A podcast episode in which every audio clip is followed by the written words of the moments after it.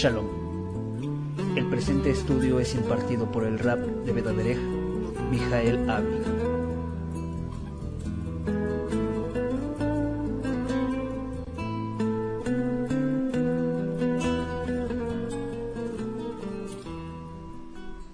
Shabbat Shalom, desde la sinagoga Veda Derech en la ciudad de Cuernavaca, Morelos. Les saluda el rabino de Veda Derech, Mijael Ávila, en este día que es el día 6 de Adar del año 5773, conforme al calendario secular, 16 de febrero del año 2013. Este, este mes y el pasado ha sido de muchos cumpleaños, ¿no? Es que es, es que es común que, que haya mucha gente que haya nacido a mediados de año, ¿no? ¿Verdad? como que ahí, también algo pasó el, los nueve meses anteriores. En esta ocasión leímos la Perashat denominada Teruma. Hemos hablado de los diferentes tipos de ofrendas que se le otorgaban al Eterno, pero en esta ocasión quisiera compartir un tema que hace muchos años estudié y que no he tenido la oportunidad de compartir con ustedes en ninguna de las Keilot. Y voy a hablar de la palabra más importante para nosotros, que sería la palabra Torah. La palabra Torah. Ustedes saben que, contrario a lo que la gente pudiera estar pensando, la palabra Torah hace referencia a una instrucción más allá que a una ley. Hace referencia más a una instrucción, una enseñanza de parte del Eterno, más que a una reglamentación. No obstante, aunque haya sido traducida con la palabra ley, al español en muchas de las traducciones.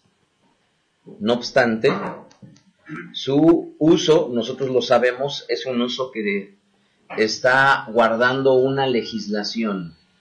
Esta legislación nos habla de lo que sería la voluntad del Eterno para un pueblo que estaba recién conformado.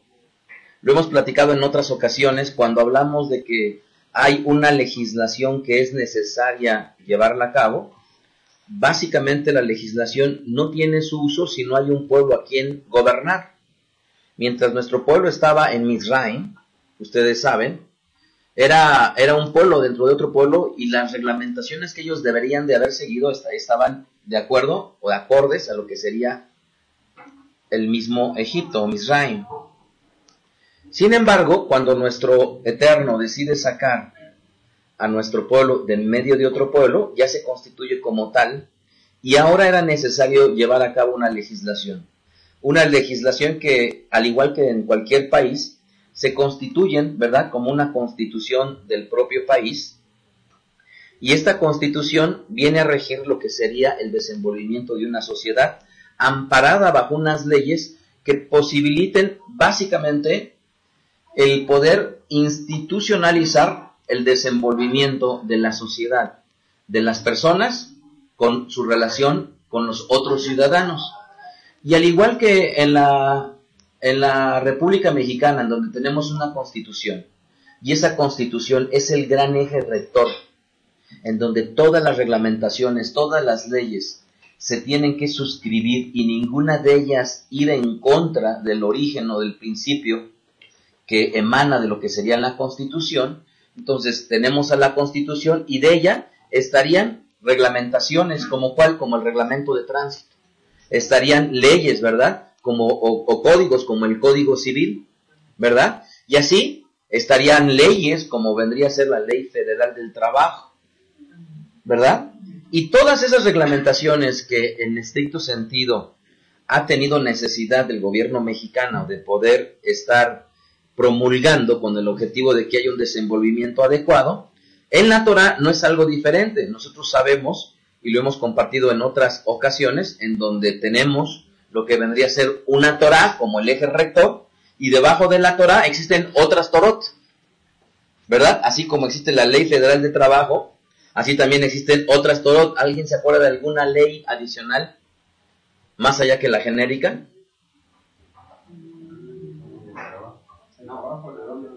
en la Torah? ¿Como cuál? Pero ley, ley, ¿cuál? La ley del nazareato, ¿cuál más? ¿Qué otros tipos de leyes hay?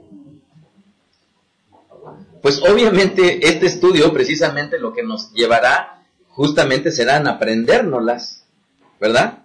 Así es que quieren aprender ustedes que existe la ley del corbán, la ley del holocausto de Olá, ¿verdad? Existe la ley del, del, del hierro, de la purificación, y todas ellas son leyes, ¿verdad?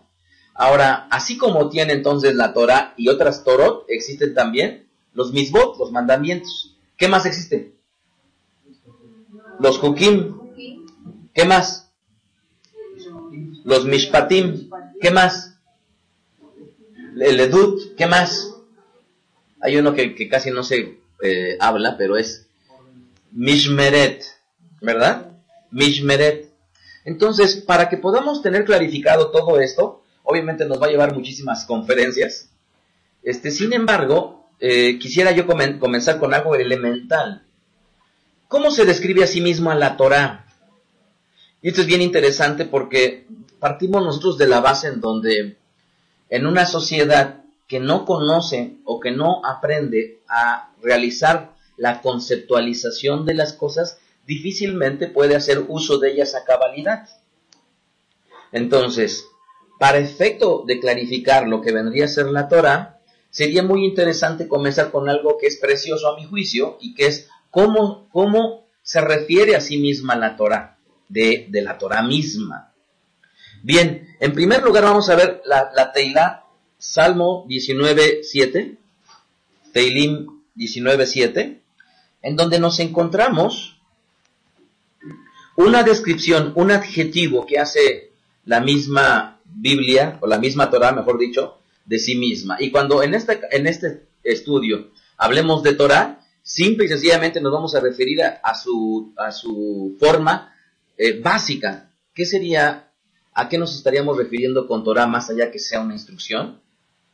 A los primeros cinco libros de Moshe, que son los que se le dan lectura semana a semana en la Beta Knesset, en el, en el Shul, en la sinagoga, en la Betefila, ¿fue cuál? ¿Cuál otro hay? Beta Knesset. ¿No? Entonces, nosotros en Salmo 100, en Salmo 19 nos encontramos una descripción que hace la Torá de sí misma. Salmo 19, versículo 7. Y ojo, relájense porque ahorita viene la, la parte sencilla. ¿Ok? En el versículo 7 dice, la Torah del Eterno es perfecta. ¿Ok? Y bueno sería, y yo quiero destinar algún tiempo, espero que no se demore mucho, para tratar de definir lo que en la escritura se refiere al término perfecto. Porque no es necesariamente la perfección que habla la Torah, no necesariamente es la misma a la cual nos podríamos referir nosotros al español. Entonces, ahorita nada más nos vamos a remitir a que dice que la Torah es perfecta, que convierte el alma. ¿Qué quiere decir eso? Convierte el alma. Cuando hablamos de alma, ¿a qué nos referimos? De una forma sucinta, clara, básica. ¿Eh? A ver, para comenzar, ¿en dónde se encuentra el alma? El nefesh. ¿En dónde? En la sangre. Cuando una persona ya no tiene sangre, ¿en qué condición está? Muerta. Entonces, el alma lo que denotaría que es la vida sería algo semejante a la vida y la vida que conlleva todo lo que yo soy, todo lo que yo soy. Entonces, cuando en el libro de Devarim dice, y amarás al Eterno con toda tu alma, ¿qué implica? Todo lo que yo soy, ¿y qué, soy, qué es todo lo que yo soy? Todo mi intelecto, todas mis fuerzas, todo mi dinero, porque ella, desde ahí es de donde comienza, ¿sí? Entonces, amar al Eterno con toda nuestra alma es básicamente todo. Y hemos comentado en otras ocasiones, la experiencia que tenemos en Veda Derech este, es algo que se los transmito porque eso lo podemos llevar a otros, a otros eh, momentos o a otras situ situaciones. Pudiéramos empezar a clasificar a las personas en Veda Derech a partir de tres grandes grupos. Estoy hablando yo nada más de una clasificación que en este caso aplica relacionado con el amar al Eterno con el alma. Yo lo he dicho en otras ocasiones. Hay, hay Am Israel en Veda Derech que se distinguen por tener una disciplina, una constancia. ¿Y a qué me refiero con ello? Que sabemos que siempre van a estar, que en las fiestas van a estar, que los Shabbatot este, van a estar y que no tenemos ninguna duda de que siempre estarán. ¿Estamos de acuerdo? Y esto que nos da la posibilidad a los que estamos al frente como Sharetim, nos da la posibilidad de que sabemos que vamos a tener un conocimiento homogéneo y un crecimiento homogéneo y esto nos dará la posibilidad de tener un mismo criterio en el momento de tomar una decisión cualquiera que sea. Dos, aquellas personas a las cuales ya no nada más lo demostraron a través de una disciplina o una constancia, sino a través de una fuerza, a través de un trabajo.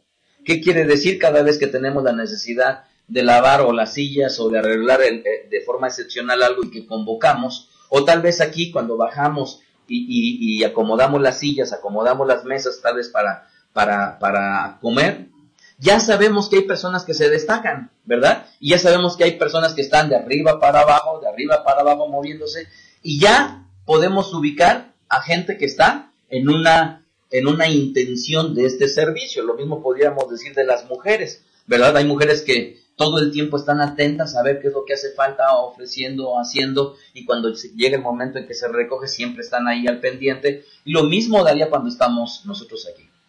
Segunda clasificación. Tercer clasificación estaría eh, eh, ahora ya no nada más hablando de, este, de una disciplina de un esfuerzo, sino también de lo que vendría a ser el, compromiso económico que tienen con el Eterno.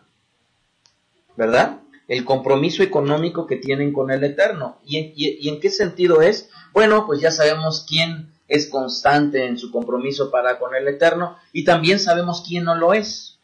Si esto lo llevamos nosotros al trabajo o a la escuela, es muy probable que eh, tendríamos que reclasificar el tema del dinero, pero de todos modos acomodaría. Imagínense que Aarón está contratando a, cinco chicos que le van a ayudar a, trabajar y ya no se va a parar más a las tres y media de la mañana sino los va a mandar. Agarra, les da las llaves de la camioneta y le dicen en ese momento, ¿y la lobo guapa? No, pues les compró una Ford 1973 y la lobo no se la soltó.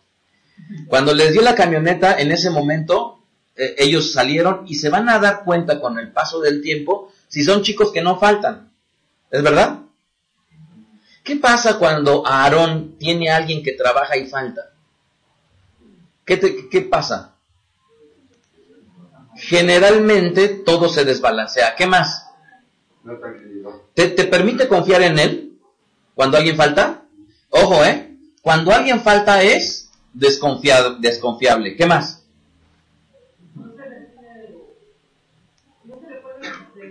no se le puede dar más responsabilidades, no puede crecer.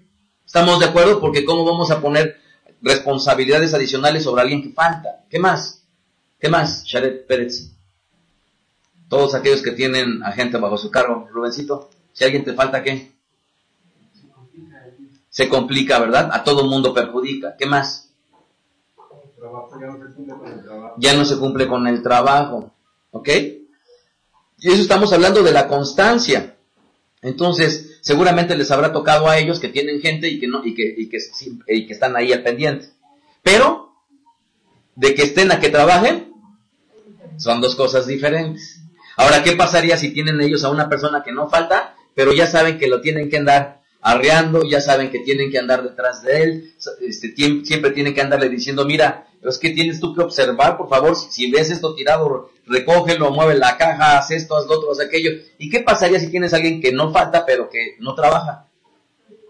Los le despide. ¿Qué más? ¿Qué otra alternativa? ¿En qué perjudica a alguien que no trabaja? No es eficiente y no podrías confiar en él para... Ok. No se es eficiente y no se permite y no se puede darle más trabajo. ¿Qué más? ¿Mande? No desquita su salario. Pero ¿qué tal esta? ¿No acaso perjudica a los demás que sí están trabajando? ¿No provoca un conflicto en medio del grupo alguien que estando adentro, este, en lugar de que trabaje, deja de trabajar? ¿O no trabaja al mismo ritmo que los demás? Noten ustedes que las dos cosas son situaciones fundamentales y muy importantes. Y la tercera, eh, ¿qué, decir al respecto del dinero? Aquí como lo podríamos extrapolar al hecho del trabajo. porque aquí ya no están dando dinero. Pero que tal vez, tal vez que podrían estar dando a cambio en lugar de dinero, su, su ética pudiera ser una de ellas, ¿verdad? ¿Qué les parece que le ponemos ahí? No, no falta, ¿verdad? Medio trabaja, pero se roba unos cuantos centavos de la caja. Porque estamos hablando de temas de dinero, ¿verdad? Entonces, noten ustedes cómo estas tres características son fundamentales, pero ojo, son fundamentales para todo. Y por ello es que insistimos en Veda Derech y insistimos con todos. Aunque aquí no estamos en el trabajo y no necesariamente se, se separan las personas laboralmente, pero esto es una, esto es algo formativo. Esto, este ejercicio que nosotros tenemos es formativo. En fechas recientes le decía yo a una mamá de familia al respecto de un hijo que no, no quería colaborar en la casa. ¿Y cuántos de los padres, en lugar de poner a los hijos a colaborar, como están todo el tiempo con su carota o están enojados o no quieren colaborar, el padre o la madre dice, ay, yo prefiero no tener problemas y lo hago yo. ¿Y cuántos padres cometerán este error? Sin embargo, tenemos que entender que un hijo no nos ayuda en la casa porque necesariamente lo necesitemos. Un hijo nos ayuda en la casa porque también es parte formativa. Entonces, un hijo a mí me ayuda porque, me, porque, porque requiero su ayuda, más porque lo estoy formando. Un hijo cuando ya no estudia me da dinero a la casa, este, no porque lo necesite, sino porque también es un tema de formación. Aquellos padres que no reciben absolutamente ningún dinero de sus hijos ya cuando ya están trabajando, están haciendo las cosas muy mal.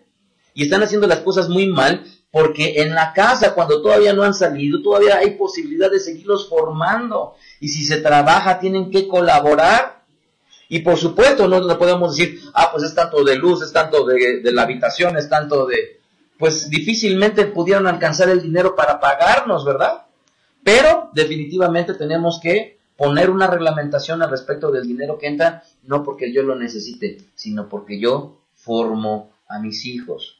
Noten ustedes cómo esto, que se va a, de, la, de, la, de beta se va al trabajo, se va a la casa, y todos estos son valores que nos deben de ser comunes. Por ello es que, noten, versículo 7, en la Torah del Eterno es perfecta, que convierte el alma. ¿Qué quiere decir esto? Que cambia a las personas. ¿Cuántas veces eh, Johanna de Shared o Shared de Johanna, es que Johanna ya no va a cambiar? ¿Cuántas veces han mencionado esto en sus, en sus propias palabras? Así son, ya no van a cambiar. Pues yo, yo al menos alcanzo a leer que lo que dice la Torah es que es posible cambiar la vida. Y cuántas veces, aunque digan, no, es que ya está muy grande, ya no va a cambiar, pues entonces, si no tenemos la esperanza de que la Torah pueda cambiar, entonces, pues ¿en qué tenemos esperanza? En absolutamente nada. Pero la Torah dice que es posible que esto nos, haya, nos haga cambiar. Dice, el testimonio del Eterno es fiel. ¿Qué quiere decir esto? Que es congruente, que es acorde, que es veraz. Dice que hace sabio al sencillo. Entonces noten ustedes cómo es que a lo largo de toda la Torah nos encontramos a gente como Daniel, cuyos compañeros de celda lo estimaban como alguien sabio. ¿Es verdad o no? El mismo, eh, cuando él estaba fuera de la cárcel, ¿se acuerdan ustedes su empleador? ¿Cómo, ¿Quién era él? Antes de que cayera a la cárcel, Yosef. ¿Mm? Potifar, ¿verdad? Eh, a final de cuentas él confió en él y cuando paró, le dio el reino, confiaba en él. Pero si yo les pregunto, ¿acaso Yosef, después de haber eh, conseguido la confianza de la gente con la que él trabajó, faltaba, no trabajaba y además no era ético, pues no. No hay otra forma de crecer en este mundo más que haciéndolo así. Entonces, aquí tenemos algo que es maravilloso porque la Torah dice de sí misma que es perfecta y que además nos podría volver a nosotros sabios. ¿Qué otro adjetivo viene en la Torah respecto de convertirnos a nosotros el alma? Salmo 119, 18. ¿Qué, es, qué, connotación tiene la Teilá 119, Benjamín? ¿Qué, qué es la, la Teilá 119? Es el capítulo por excelencia para hablar de qué? ¿De qué? A ver, ayúdenme. De la Torah. si algún capítulo queremos emplear para hablar de la Torah, ¿cuál es? Salmo 119. Y en el Salmo 119, en el verso 18, tenemos algo que es bien importante. Y aquí ahorita, ahorita que le estaba yo preguntando a Benjamín, este, eh, yo recuerdo, Benjamín, que cuando yo me casé con mi esposa, este, la que era ducha y la que era versada en las Sagradas Escrituras era ella. Y yo recuerdo que en aquel momento lo que yo hice es que yo soy el hombre. Y quien tiene que enseñar es el hombre, no la mujer. ¿Y cómo pude llegar a, conocer más que ella? Leyendo, estudiando. Entonces, esto es, un, esto es una tarea que obviamente habla de una responsabilidad que está sumida en las Sagradas Escrituras.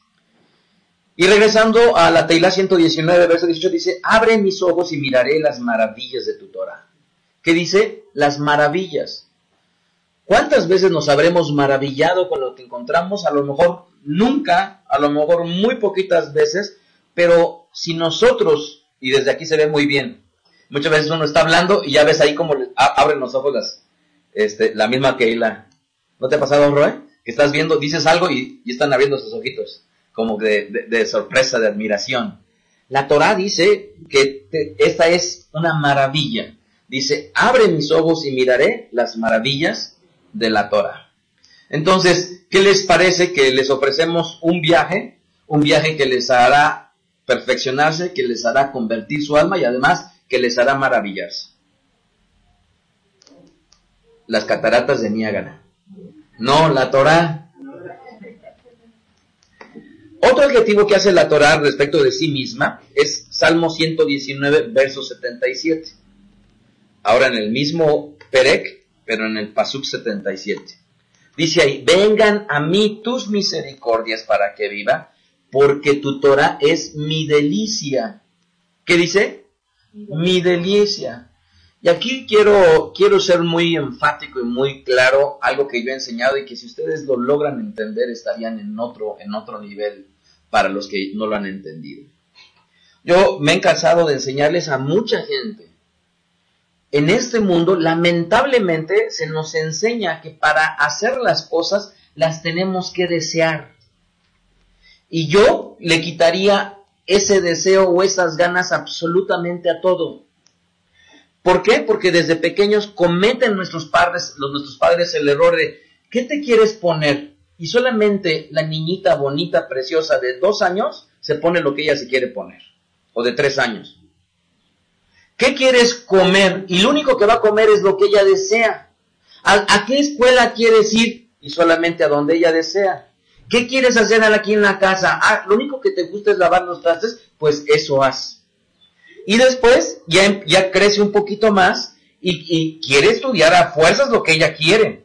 Y no porque esté mal, sino porque cómo ya vas a hacerle cambiar de algo que lamentablemente tú ya lo enseñaste desde pequeña en innumerables aspectos. Y por eso yo insisto, esta vida conlleva tanto cosas que deseamos y queremos como cosas que no. Y, y si nosotros lo logramos entender, es que para hacer cosas que no, con qué, este no, ¿qué conllevará? Un esfuerzo, ¿qué conllevará? Unas faltas de ganas, ¿qué conllevará? Tal vez eh, eh, la versión al respecto de ello. Y mucha gente dice, yo voy a hacer la tefila, voy a hacer shaharit, pero no tengo ganas. Y entonces como no tienen ganas, no lo hacen. Voy a leer la Biblia, voy a leer los Nevim, pero como no tengo ganas no lo hago. ¿Y, y, por qué? Porque han sido enseñados así desde pequeños. Y entonces el secreto que yo les quiero transmitir de la relación de nosotros con el Eterno, ¿en qué consiste? Yo oraré, tenga ganas o no. Leeré la Torah, tenga ganas o no. Vendré a la Beta tenga ganas o no. ¿Cantaré al Eterno tenga ganas o no? ¿Haré la tefilá tenga ganas o no? ¿Pasaré a la lectura de la Torah tenga ganas o no? Pero el entender este secreto, ¿qué es lo que va a llevar? Es como en el momento en el cual te dijeron, a ver, agarra una guitarra y empiezas tú a practicar y ya te, se te hinchó el dedo, ya te está tal vez sangrando, ya no quieres hacerlo y dices, ay no, para mí no es eso de tocar guitarra.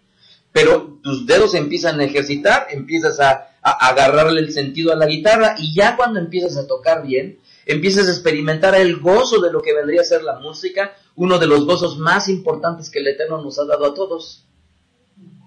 La música. Pero la gente espera que encuentre delicia en la Torah deseándola. Ay, yo deseo estudiar y ya por el puro deseo ya les va a dar delicia. No, amados. ¿Por dónde se comienza? Porque uno lo hace. Hacerlo. Y esto tarde que temprano, ¿a dónde nos va a llevar? A la delicia. A la delicia. Mucha gente me pregunta, ay, Ravi, pero es que ¿cómo le hace para preparar? Pues es que es sencillo. Comienzas poniéndole el interés a estudiar y después ya te sale una idea, juntas lo que aprendiste de, del Brit con una parte del, de, de, los Nevim o, del, o, o, de los Ketubim, formas, agarras otra parte y tal vez lees una parte del libro de, de Geburot y lo juntas con el libro de, de Yirmiyahu y empieza a hacerte sentido todo ello. Pero no esperemos, amados, no esperemos que nos vengan las cosas nada más de puro gozo y gusto y alegría y ponte los tefilín y ya te, la sale, te sale de nada. No, hay que comenzar primero de, con deseo o sin deseo haciendo las cosas. Entonces, venga a mí tus misericordias para que viva porque tu Torah es mi delicia. Es mi delicia. Y, y, y, y, mi esposa, que no está aquí, seguramente no me dejará este mentir. No, es que no la veo y por lo tanto, como no la veo, no está. Porque yo solamente lo que veo creo. Fíjense, ahí está, ahí está cómo se puede derrumbar un paradigma de esa naturaleza, ¿verdad? Yo solamente lo que veo creo, ¿no? Entonces, seguramente mi esposa no me dejará mentir que la superé en muy breves meses. ¿Verdad? Y después asumir la responsabilidad de que yo era el que tenía que enseñarle. Otro aspecto que denota la Torah es justamente el que nos refleja Proverbios 6:23, Mishlech. Mishlech. Y el Mishlech dice, porque el mandamiento es lámpara y la enseñanza es luz. Y camino de vida las reprensiones que te instruyen. Otra vez, porque el mandamiento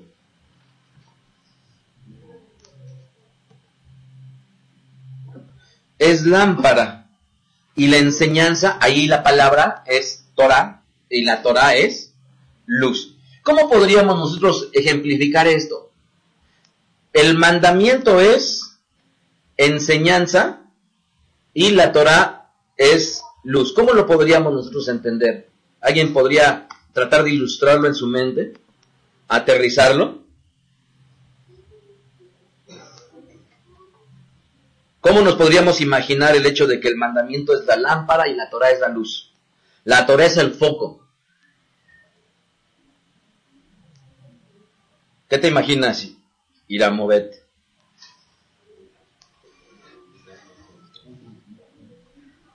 El mandamiento, la mitzvah o los mitzvot son lámpara y la Torah es luz.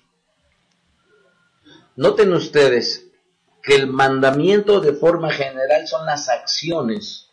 ¿Estamos de acuerdo? Y si no hay acciones, ¿va a haber luz? Los mandamientos son las acciones. Y sin acciones no puede haber luz. Vayamos a otro que sería Mishlech 13:14. Mishlech 13:14.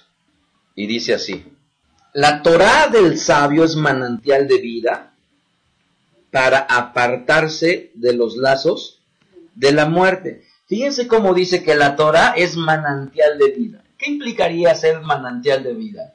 ¿Cuántos de nosotros somos felices? ¿Qué implica el hecho de tener la convicción de ser feliz?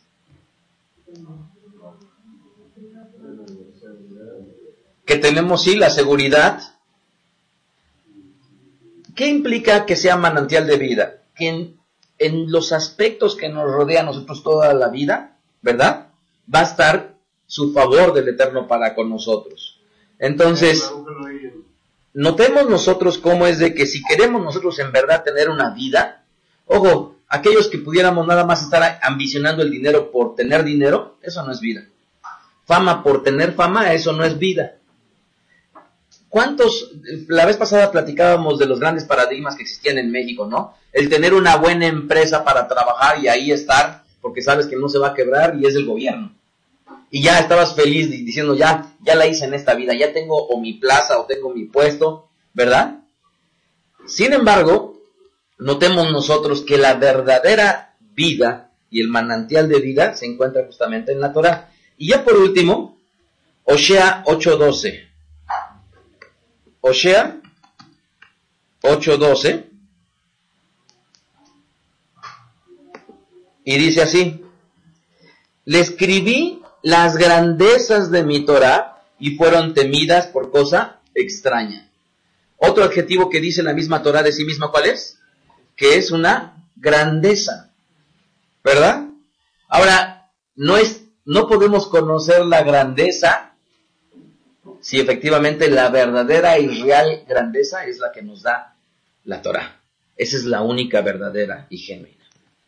Dejando de lado un poquito lo que vendrían a ser esta parte de adjetivos que nos da la palabra del Eterno, ahora quisiera llevarlos algunos resultados. ¿Por qué, por qué deberíamos nosotros voltear a ver a, a, a, un libro, que es un libro antiquísimo, pero que a todas luces, Daniel fue conocido como un hombre sabio, José fue conocido como un hombre sabio, Rabí Yeshua fue eh, conocido como un hombre sabio, Rabí Shaul fue conocido como un hombre sabio, Shimeón o fue, fue conocido como un hombre sabio, Miriam fue conocida como una mujer sabia, ¿verdad? Débora fue conocida como una mujer sabia.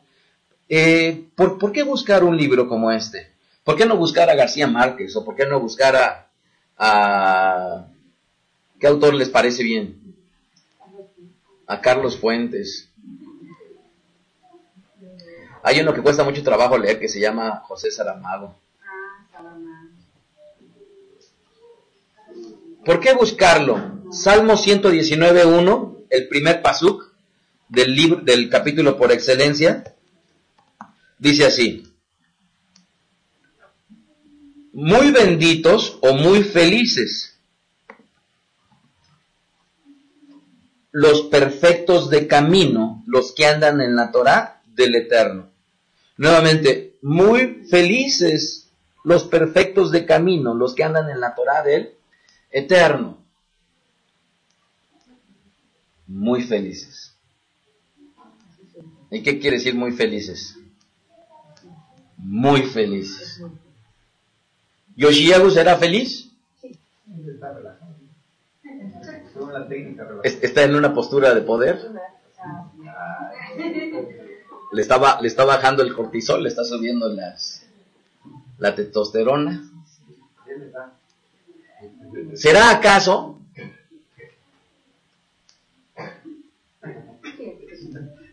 Pero nosotros seremos felices, amados. Notemos nosotros que no hay vuelta de hoja. Si en nuestra vida no hay felicidad, no hay satisfacción, estamos anhelando llenar ese hueco que no hemos encontrado, es clásico, es claro.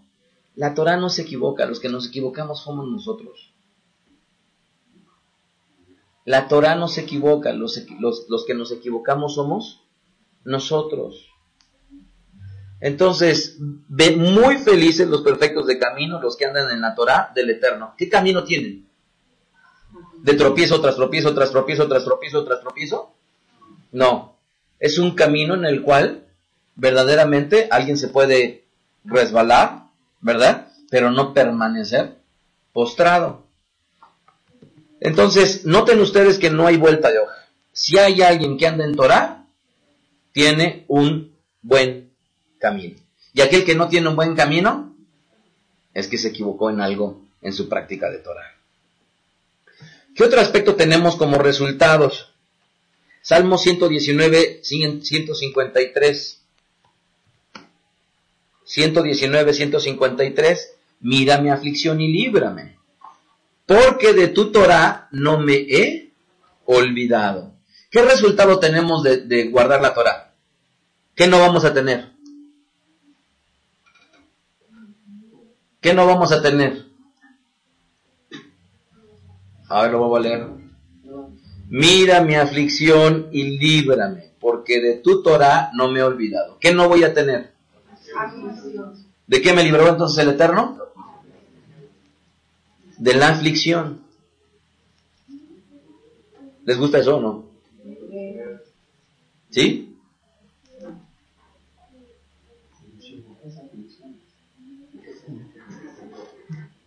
No la conoce. O a lo mejor sí. Proverbios 28.7. Proverbios 28.7. El que guarda la Torah es hijo prudente, mas el que es compañero de glotones avergüenza a su padre. ¿Qué característica tiene aquel que guarda la Torah? Fíjense, ¿qué palabra creen que esté detrás de la palabra prudencia? Torah, perdón, Sadik. ¿Qué palabra creen que esté? ¿Cuál?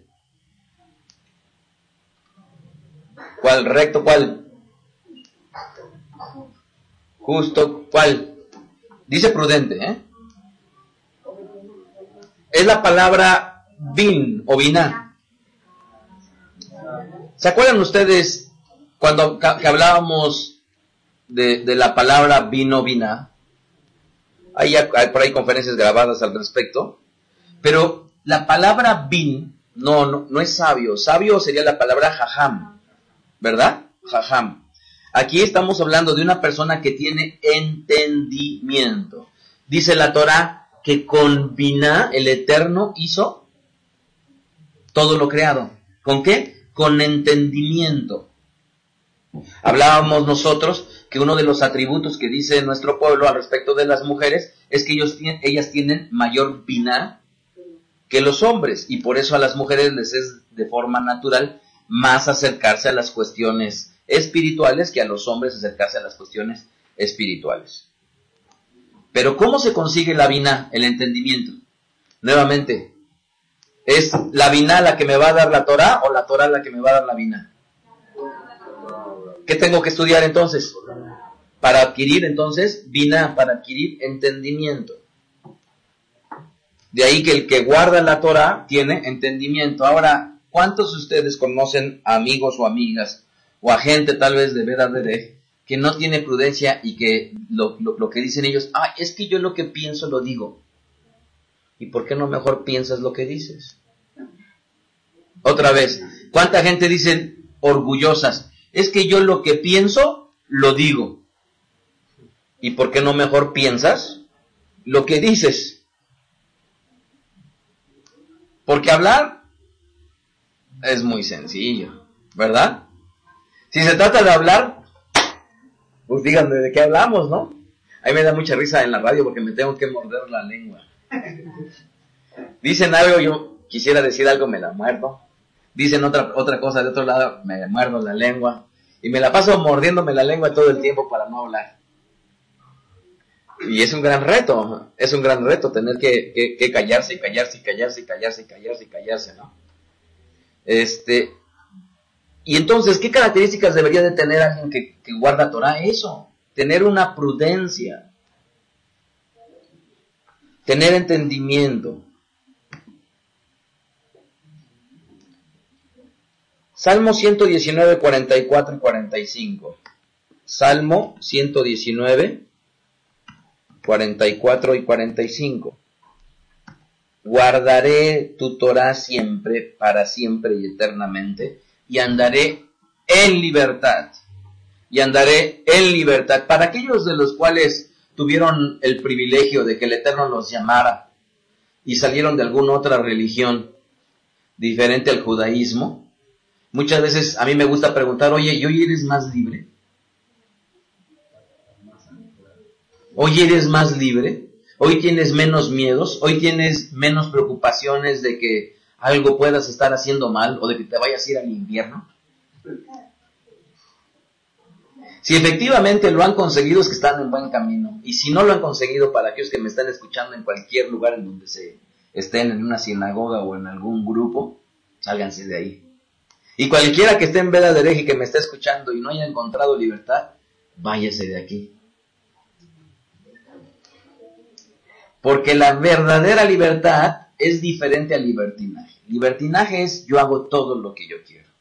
Y libertad es hacer todo lo que puedo y está a mi alcance, sí, solo sí, sea bueno para mí y no repercuta en un mal para mi prójimo. ¿Lo entendieron?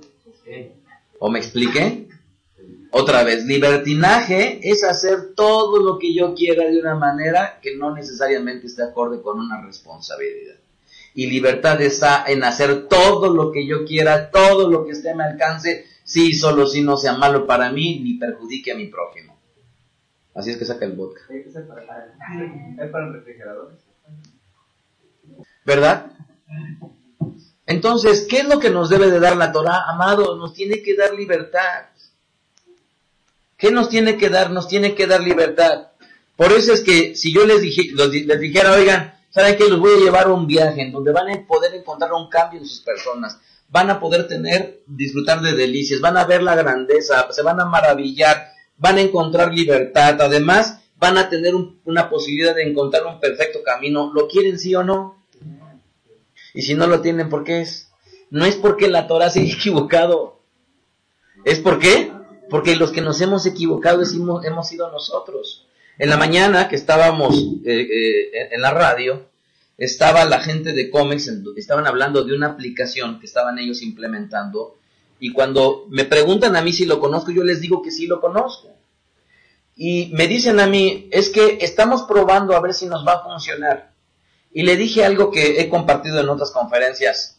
Eh, y es algo que también aplica para la Torah yo les dije a ellos, no, espérame, el software que tú estás probando, no lo debes de probar tú al software, porque el software ha demostrado efectividad en muchas empresas.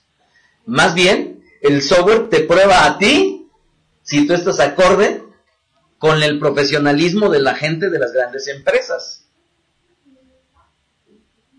No espérame, nosotros no tenemos que probar a la Torah. La Torah nos prueba a nosotros. La Torah no le hace falta ser perfeccionada, los que le hace falta ser perfeccionados somos nosotros. Si nosotros no hemos encontrado ese algo que nos llena, que nos sacia, que nos satisface, no es porque la Torah se haya equivocado, es porque nosotros, nosotros, nosotros, nosotros, nosotros nos hemos equivocado. Y no hay más. ¿Quién se ha equivocado? Yo. Me encontré en fechas recientes a un ex compañero de la, de, la preparatoria. Este ex compañero eh, resultó que habíamos llegado de México, de, de, Shabbat, de estar en, en, la Ciudad de México. Mi esposa y mis hijos iban a ir a visitar a, su familia de mi esposa. Y algo que no acostumbro a hacer, pero esta ocasión me di la oportunidad de hacer, le dije, no quiero ir. Y mi esposa, que no está aquí porque no la veo, lo que dijo fue, está bien, pues no hay problema. No se rasgó las vestiduras, no dijo, pero ¿por qué? Si yo cuando voy con, vas con tu mamá, si te acompaño, nada de eso. Y si hay eso en su matrimonio, papá, sí, sí somos uno, pero también tenemos que aprender a ser felices individualmente. Entonces, me bajo y cuando le hago la parada a un taxi, ah, no era un colectivo. Es era un colectivo, era de la ruta ¿qué? 13. 13 de las más rápidas. Le hago la parada al taxi, inmediatamente de esas cosas que ves la cara de una persona y se te viene el nombre, ¿no? son de esas cosas, de esos, momentos muy afortunados, porque cuántas veces ves a la persona y no recuerdas el nombre, ¿no? Y en esta ocasión se me vino en automático, le mencioné su nombre, le dije, hola, ¿cómo estás? Se me quedó viendo y me dijo, ¿quién eres? Eso quiere decir que quién ha cambiado más de los dos. Yo, La pregunta sería para bien o para mal. Entonces cuando ya me, subo yo al taxi, empezamos a platicar y me dijo la historia que todo mundo dice. No, la verdad es que en esta vida, esta vida me ha tratado mal, me ha ido mal. Sí, la verdad es que las cosas no, no, no, no se han dado. Es que, es que las cosas no se dan por sí mismas. Las cosas se construyen, se siembran y a la postre se cosechan. ¿Es verdad o no? No se dan por sí mismas, y no es que la vida nos haya tratado mal y que nos haya ido mal por nosotros mismos, no. Es que nosotros hemos tomado incorrectas decisiones. Y por mucho que puedas decir, me tocó un mal hombre, pues ¿por qué no tomaste la decisión a tiempo y te divorciaste? ¿Por qué te esperas a tener cuatro hijos cuando en el primero ya había demostrado que era un bueno para nada? Y hablar de divorcio es algo que no me gusta, pero lo tengo que hacer porque tantas mujeres que viven en unas condiciones deplorables, ¿verdad? Teniendo a un hombre, al único que le da es el hecho de decir que tiene marido. Yo no entiendo tantas mujeres que nada más les gusta decir que tienen hombre, pero en nada, en nada cumplen con lo que vendría a ser la Torah. Entonces, ¿cuántas mujeres le echan la culpa que tuvieron un mal hombre o que, o que el destino les puso a una mala mujer cuando en realidad, ¿por qué no tomaste la decisión a tiempo? ¿Por qué te esperas a tener cuatro o cinco hijos y después tener un problemón? Entonces, cuando yo escucho de boca de él que me dice que le ha ido mal, oye, ¿qué ha pasado? No, pues mi, esposa me dejó y eso me deprimió muchísimo pero también tuve una hija fuera del matrimonio, este, que la tengo allá en el norte, pero su familia que era de dinero no me aceptó, y que aquí, híjole, digo, digo, ¿cuántas gentes pudiera decir una historia parecida y echarle la culpa a, las circunstancias? A la pareja, a los padres, a lo que sea, cuando en realidad hoy, hoy, hoy nuestra vida no es otra cosa que lo que nosotros hemos asumido en nuestra responsabilidad y hemos hecho. Y nuestra verdadera creencia, nuestra verdadera creencia, ¿cuál creen que es? ¿El traer una kipá? ¿El traer un talit? ¿El traer un tzitzit? ¿El encender velas en Shabbat? No, nuestra verdadera creencia es el resultado de nuestra vida aquí y ahora. ¿Qué tan buena creencia en un sentido económico tiene Aarón? Mala, pésima. No, no es cierto. ¿Verdad? ¿Eso qué demuestra? Que en esa área, como en otras áreas de cada uno de nosotros, pudiéramos demostrar la eficacia. Por ello, es que la Torah lo que nos tiene que dar a cada uno de nosotros, ¿qué es? Libertad. Y concluyo con una. Salmo 119, 165. Salmo 119, 165. Allá pregunté, ¿cuántos pasukim tiene la Teilá 119? Hubo alguien que lo mencionó y dijo muy rápido. Su contestación fue muchos. ¿Lo dijo bien? ¿Cuántos pasukim tiene? Aquí lo, estamos viendo, ¿ya lo ven ustedes? ¿Ciento qué? ¿No? A ver, ¿alguien le, le arrancó una hoja? ¿Alguien lo puede decir? 176. El 165 dice, mucho shalom tienen los que aman tú, Torah, y no hay para ellos tropiezo. Y no hay para ellos tropiezo. Concluyo con una anécdota que en esta semana, charlando con esta mujer que les digo que me hace preguntas eh, que otras personas no me hacen, ella me decía, ¿qué opinas tú de las mentiras piadosas? ¿Qué creen que le contesté? ¿Qué creen? No, lo que les dije es, creo que me hace falta todavía estudiar un poquito para poder dar una contestación. Sí, porque una cosa es el paradigma que tiene la, gente del término como tal mentiras piadosas. Si hablara intrínsecamente de la palabra mentiras, pues estaría en desacuerdo, estamos de acuerdo. Sin embargo, ese concepto está relacionado con una serie de actos que justifican, ¿verdad? Que justifican un hecho. Entonces tenemos muchos casos a lo largo de las Sagradas Escrituras de aparentes mentiras piadosas. Los hermanos, los hijos de, Jacob, mintiéndole a su padre de que a Joseph lo habían matado. ¿Es verdad o no? Joseph diciéndole a sus hermanos, y ya analizamos un poquito al, al, algunos pasajes, ¿verdad? Con Joseph y las copas y demás, pero, pero hay mucho más que analizar todavía para tratar de aterrizar. ¿Sí? Entonces, yo le dije, ¿sabes qué?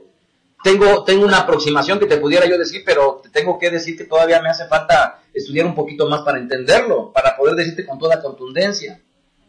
Le dije, lo único, pero sí te puedo decir una cosa. Que cuando yo llego al trabajo, llego a Yafá, llego a la casa, platico con mis hijos, algo sí te digo, no me ando cuidando las espaldas. ¿Y qué, qué, qué, implica esto? Que la esposa no le dice todo al marido porque va a decir, se va a enojar porque agarré un poquitito de dinero de más. Que el marido no le dice, es que no llegué, no llegué tarde, sino hubo un, una gran congestión. Y que llegara y dije, me, me, me, hubo algo bien chistoso en esta semana. Eh, lo voy a poner nada más como ejemplo, ¿no? Que dijera Isaac, es que llegué tarde porque me perdí en la colonia que vivimos, rica. ¿No? Llegué tarde porque me perdí en la colonia y no sabía por dónde ir. ¿No? O que tu hijo, o que tu hijo eh, te diga, ¿sabes qué? Voy a ir, papá, ¿me das permiso para ir a X lugar? Y tú estás desconfiando que no fue a ese lugar, sino fue a otro. Yo no sé si, si, si alcancen a valorar, al menos yo sí lo alcanzo a valorar, pero enormemente, que en todos los ámbitos en donde me desenvuelvo, no me tengo que cuidar las espaldas. Entonces, yo no ando con una barrera y pensando cuando vaya a Rachel me va a mentir. Y entonces ya ando viendo sus expresiones, ¿no? Ya, aunque muchos piensan eso, ¿no? El rabí anda, anda analizándonos. ¿Qué voy a andar analizando? O analícese ustedes y con el eterno. Yo no, yo no ando analizando a la gente, no me hace falta. Si ustedes me dicen algo, pues está bien, pues yo les creo. Y si no, es un problema con el eterno.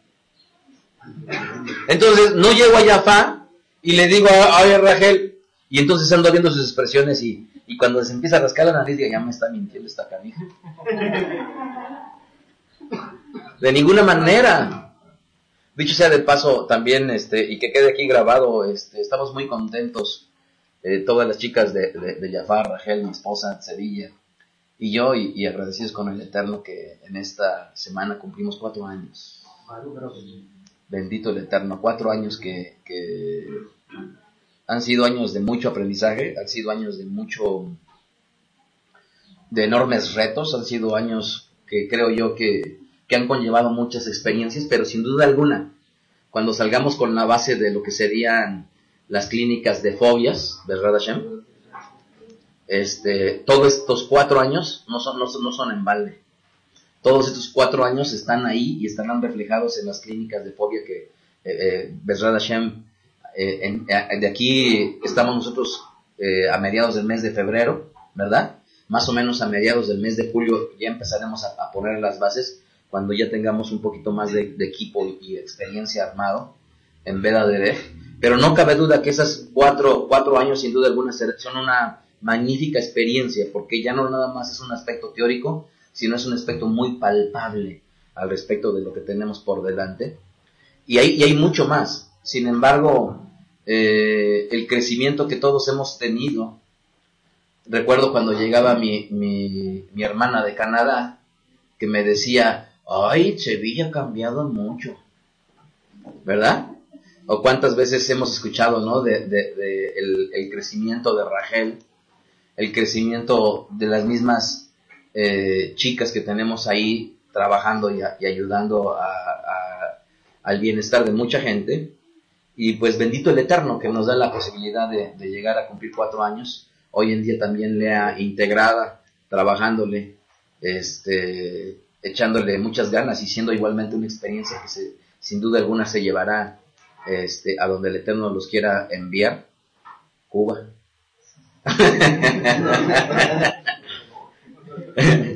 Hay una película, por cierto, muy buena, mexicana, ahorita que me acordé y perdón que la estoy grabando aquí. Pero es que, es que ayuda muchísimo. Miren, yo, yo escucho a menudo cuánta gente en su ignorancia habla de que en México estamos muy mal. Y, o sea, amados, yo les quiero decir, sí hay muchas cosas que se pueden mejorar, pero están bien equivocados aquellos que piensan que estamos muy mal. Sí, sí, sí hay violencia, pero es una violencia que está muy por debajo de la que teníamos hace 100 años. Sí, las cosas económicas están mal, pero yo les quiero decir, están mal en todo el mundo y estamos muy bien comparativamente con todo el mundo. Por favor, no digan que estamos muy mal en México. Eso, todo eso nos enturbia. Es como decirle a tu hijo, ¿sabes qué? Eres un bueno para nada y nunca vas a prosperar. Ya lo estás determinando. Y el estar hablando de que estamos muy mal en México, que las cosas nunca van a cambiar, es estar haciendo lo mismo como para con nuestros hijos. No lo digan, se los digo yo porque me he esforzado en conocer de cuestiones financieras. Porque he estudiado el tema de la violencia. Porque he dado cifras. Por favor, no lo digan.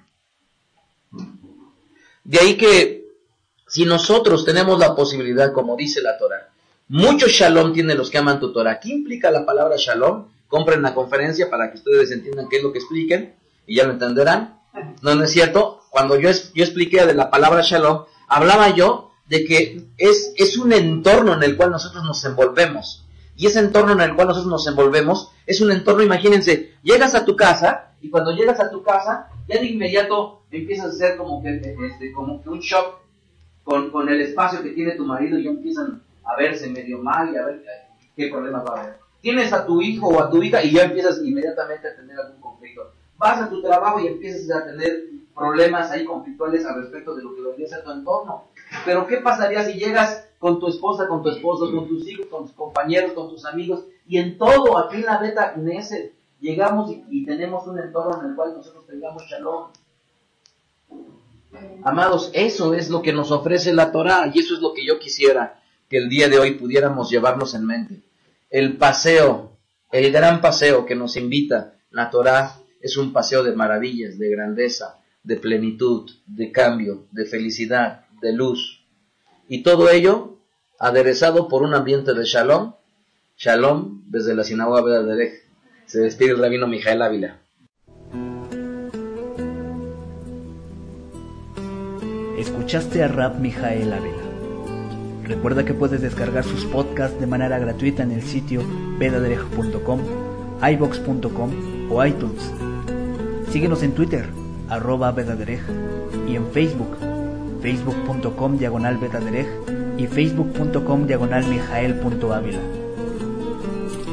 Si estás interesado en adquirir alguna otra conferencia, escríbenos al correo mijael.cruz arroba betadereg.com. Leitra